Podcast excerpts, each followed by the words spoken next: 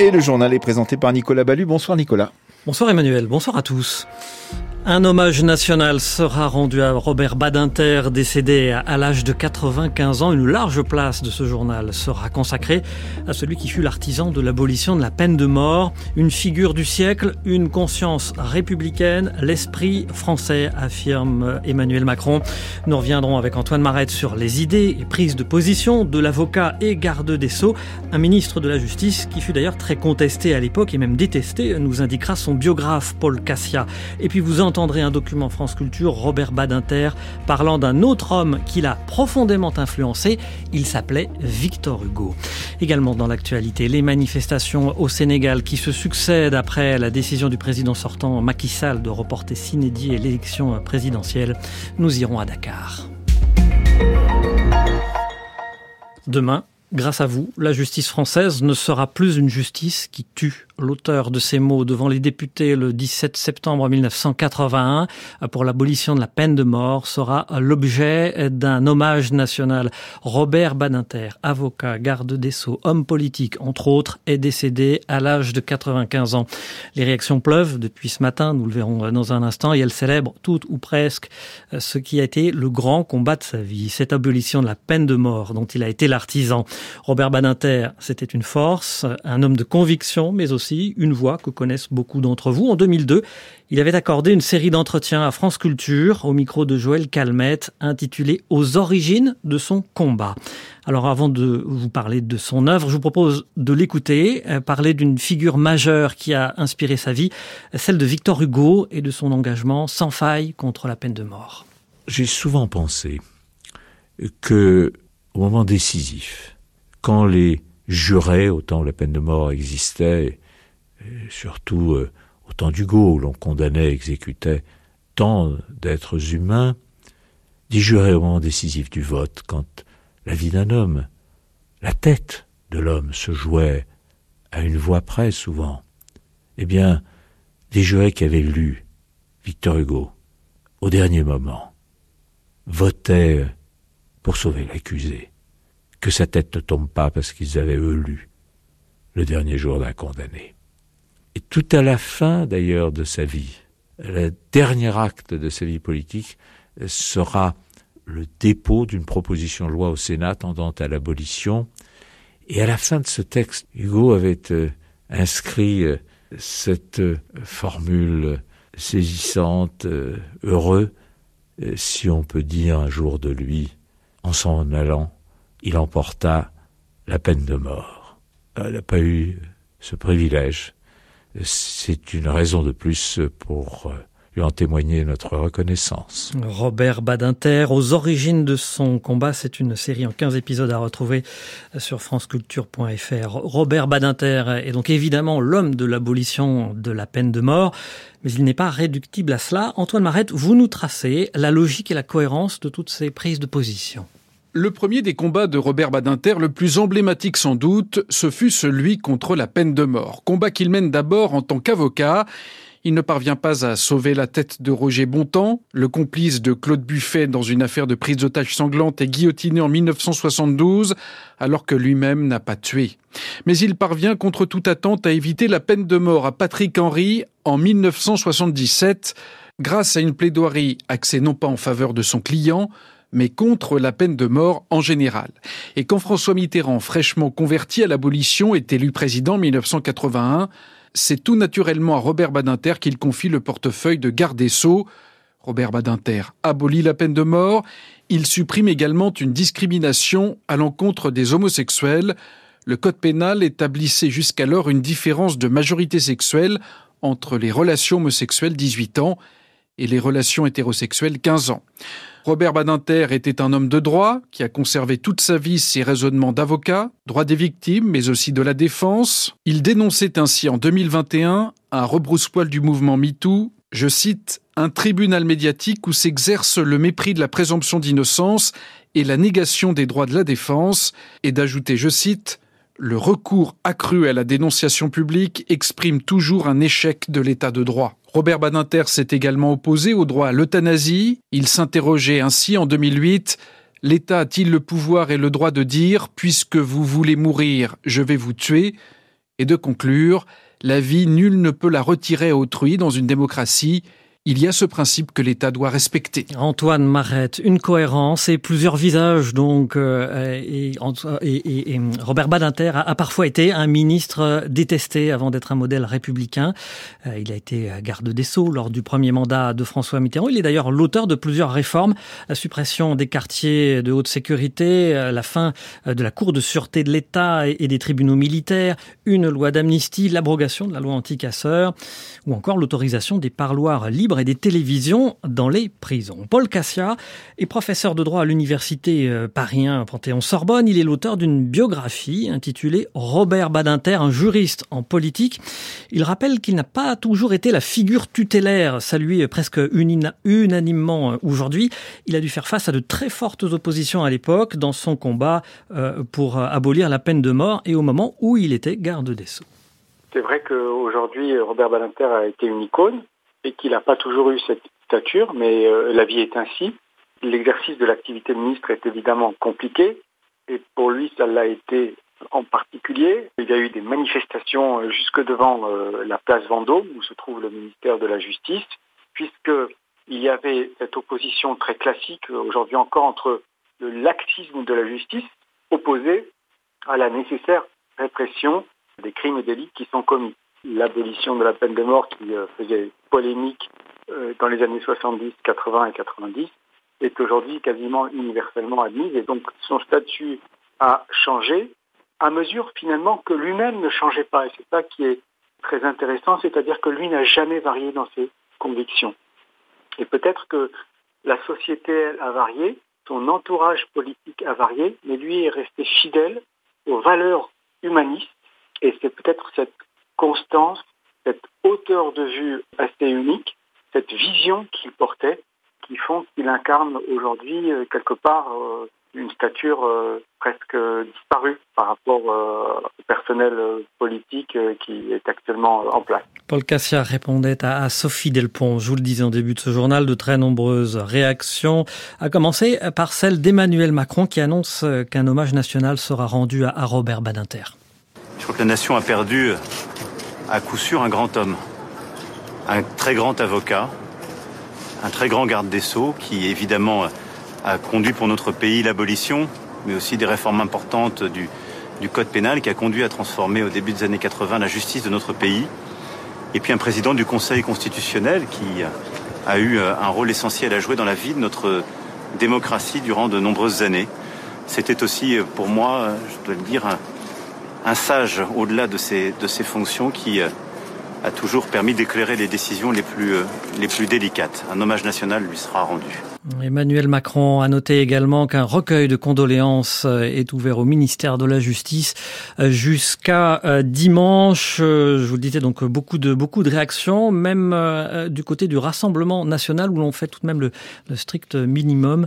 Marine Le Pen lui rend hommage tout en ne citant pas la peine de mort. Parmi les réactions, bien sûr, de très nombreux avocats, celle d'un vieux compagnon de route, maître Henri Leclerc, qui était président de la Ligue des droits de l'homme. Bien entendu, il revient sur l'abolition de la peine de mort.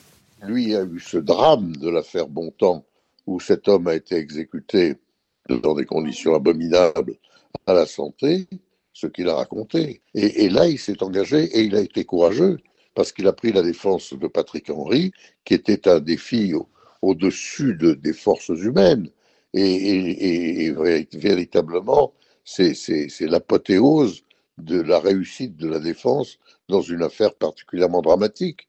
La non-condamnation à mort de Patrick Henry est un point essentiel sur lequel va s'appuyer finalement le vote de septembre 1981.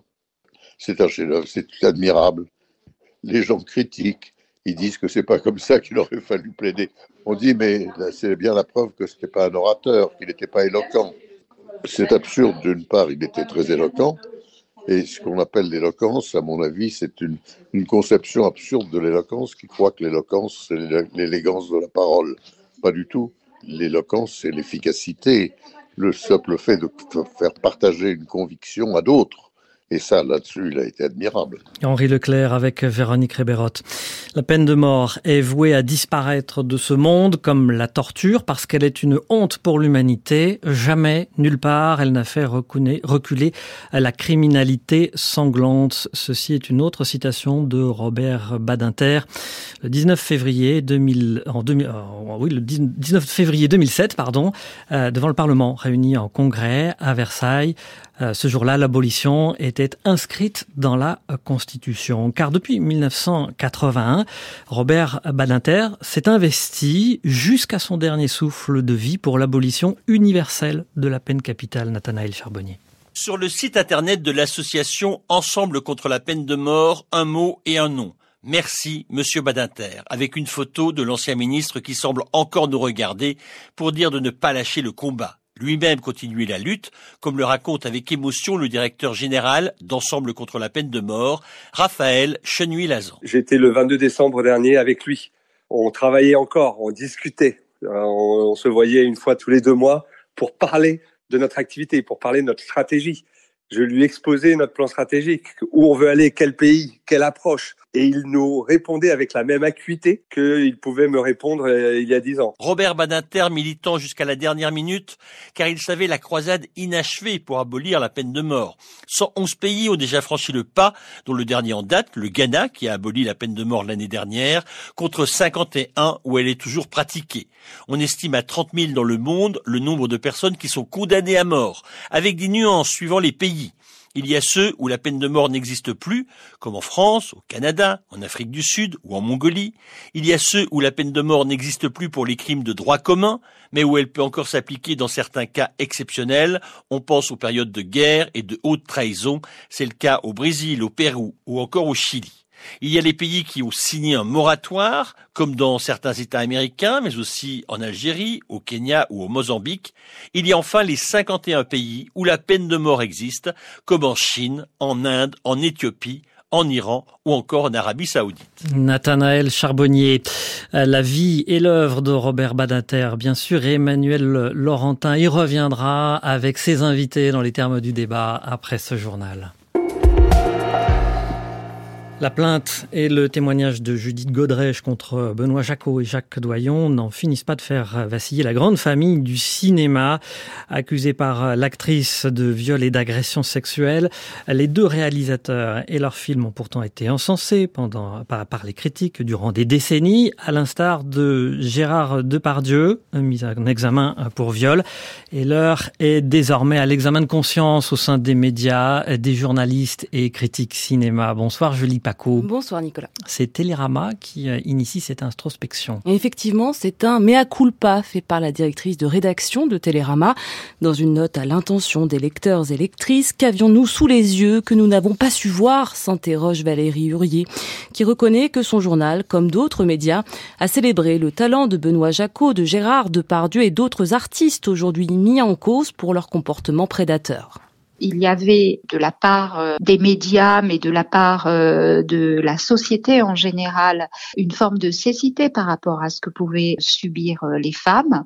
Et donc je pense qu'on ne pensait même pas à interroger les conditions de production, l'envers du décor. Des critiques de cinéma qui ont contribué à véhiculer le mythe du Pygmalion et de sa muse, à considérer et valoriser davantage le travail des hommes réalisateurs que celui des jeunes femmes actrices, d'autant plus à une époque où ces réalisateurs, héritiers proclamés de la nouvelle vague, étaient perçus comme transgressifs, avant-gardistes, voire progressistes dans une envie de sortir d'un carcan moral qui était celui euh, de la société française jusque dans les années 60, il y a peut-être eu une volonté systématique de ne pas porter de jugements moraux sur les œuvres des artistes, une très grande liberté de création des auteurs qui ne nous ont pas incité à nous questionner là où on aurait dû se questionner. Un système de prédation mis en place dans le cinéma dont les médias, Télérama compris, se sont parfois fait les complices par leurs éloges, ajoute encore euh, Valérie Hurier.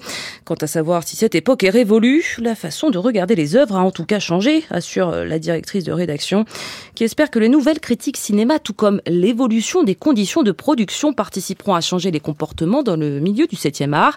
Et à dissiper aussi le male gaze, ce regard masculin persistant dans les films où les personnages féminins sont encore représentés de manière sexiste ou stéréotypée. Merci Valérie Paco. Cette euh, nouvelle manifestation au Sénégal euh, qui euh, donc enchaîne les rassemblements, les, Sénégalais enchaînent les rassemblements pour protester contre le report de la présidentielle et contre le président Macky Sall qui a vu son mandat prolongé. Bonsoir William Delesseux. Bonsoir. Vous êtes sur place à Dakar. On l'entend, beaucoup d'affrontements dans ce rassemblement. Oui, les forces de sécurité ont empêché tous les accès à cette place de l'obélisque et sont même remontés dans les rues adjacentes dans tout le quartier où ce rassemblement non autorisé a lieu, dans une rue de sable. On a vu un homme porter une femme inanimée. Elle est sous le choc visiblement après le tir d'une grenade lacrymogène. Voilà leur récit. On va les écouter, ces hommes, et à chaque fois qu'un groupe, souvent jeune, de trois ou quatre participants se dirige vers cette place, la police tire. Elle est lacrymogène, donc impossible donc de se rassembler. Et tout dialogue rejeté par est rejeté par Macky Sall. Le président, c'est l'interprétation des manifestants de cette dispersion violente. Des panaches de fumée assombrissent en ce moment le ciel de Dakar. Des feux de pneus, d'objets sont allumés un peu partout entre la place et les quartiers populaires alentours. Vous dire qu'à présent, nous sommes par exemple dans le quartier euh, de la Médina qui est non loin de l'avenue où se déroulait cette manifestation et les gaz lacrymogènes commencent à arriver jusqu'ici. La colère se propage sur certains axes. Certains manifestants commencent à ériger des barrières Merci beaucoup William Delesseux. Vous étiez euh, en direct euh, de Dakar dans cette euh, grande manifestation contre le report de l'élection présidentielle. Et on a bien compris que les, forces de sécurité dispersées par la foule, par la force, le, le rassemblement. Retour en France euh, et le dossier de ce soir, de ce 18h. Paris est la capitale de la mode avec une nouvelle Fashion Week qui s'annonce dans 15 jours. Pourtant, derrière le luxe des défilés euh, se cache une grande précarité. Bonsoir Anne-Laure Barral. Bonsoir. Vous êtes journaliste à la cellule investigation. Vous vous êtes penché sur le sort des mannequins sud-soudanaises recrutés dans des camps de réfugiés. Oui, comme Nyabalang, qui a cru vivre un véritable conte de fées il y a deux ans après avoir été recrutée dans le camp de Kakuma au Kenya. Elle vient à Paris avec d'autres jeunes filles passer des castings pour de grandes marques comme Saint-Laurent, Balmain, Hermès. Mais au bout de quelques jours, on lui demande de repartir chez elle, comme elle l'a raconté au Sunday Times. Mais je leur ai dit que je ne voulais pas rentrer là-bas, que j'étais une réfugiée. Ma vie était très dure jusqu'à ce que je signe pour faire mannequin. Que là, c'était la chance de changer ma vie et celle de ma famille qui vit au camp de réfugiés. Nyabalang ne comprend pas pourquoi elle doit repartir alors que son visa est encore valable. Elle cherche à rester. Mais écoutez comment sa recruteuse, une femme d'affaires nigériane très connue dans le monde de la mode, va lui demander d'obéir. Nous avons récupéré l'enregistrement de cette conversation. C'est quoi ton problème? Laisse-moi te dire ce qui va t'arriver. Ils vont t'emmener dans un camp. Tu seras dans un camp. Tu crois que c'est facile? Tu crois que c'est l'Amérique ici? Tu crois qu'on va te donner directement un appartement? Non, ici on va t'emmener dans un camp. En Europe, on va dans un camp.